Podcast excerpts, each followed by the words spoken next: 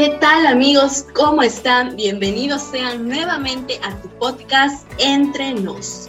En esta oportunidad vamos a hablar sobre la ética y cómo ésta compromete la libertad de expresión a la prensa peruana. Comencemos.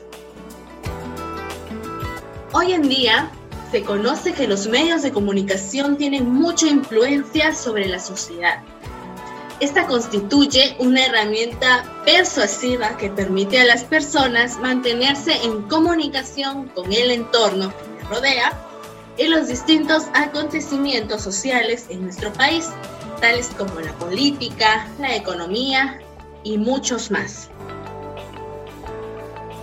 Así es, amiga. Y es por eso que dichos medios influyen de manera en la manera de pensar y el actuar de las personas, logrando modificar de una u otra manera, ¿no?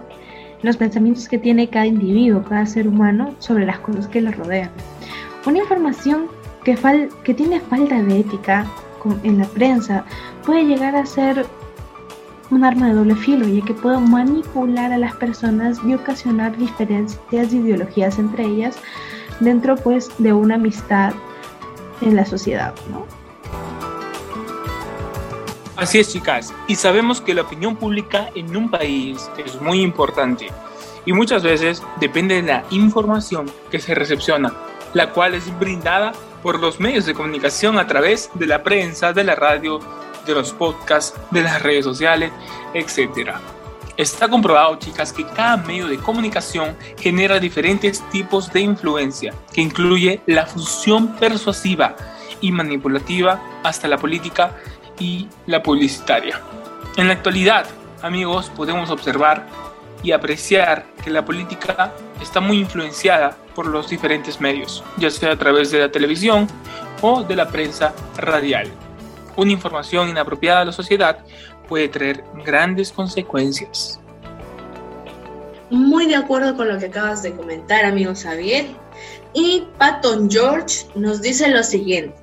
En el mundo se puede observar que la televisión tiene una mayor influencia en las personas, creando así una dependencia inevitable.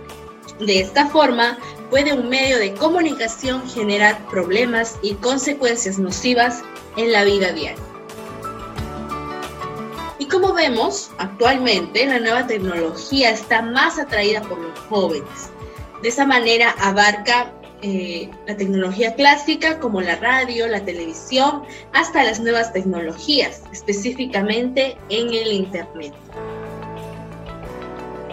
Es en ese momento en el que la falta de ética puede llegar a tener a tomar una forma y parte de la conciencia de estos medios de información pues que emite que se emiten no que generan programas para una nación.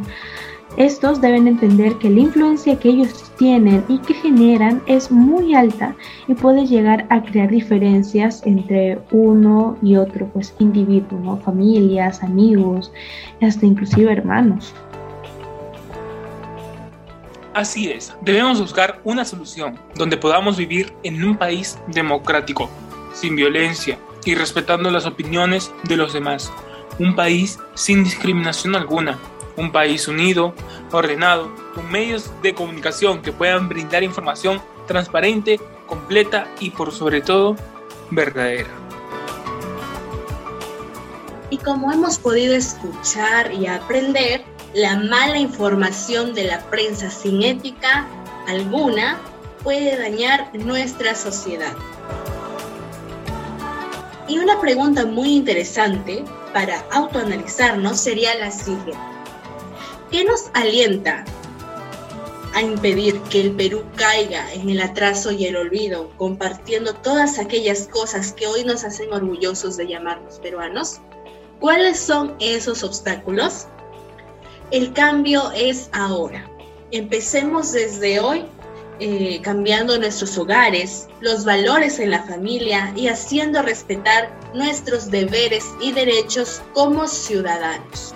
De esa manera nos vamos a enriquecer de nuestra propia cultura y sobre todo vamos a deleitarnos con la hermosa creación de Dios. Que los medios de comunicación sean una herramienta que influya de manera positiva a todos y de esa manera podamos ser mejores, podamos ser una mejor nación. Nos vemos en el siguiente podcast. Chao, chao.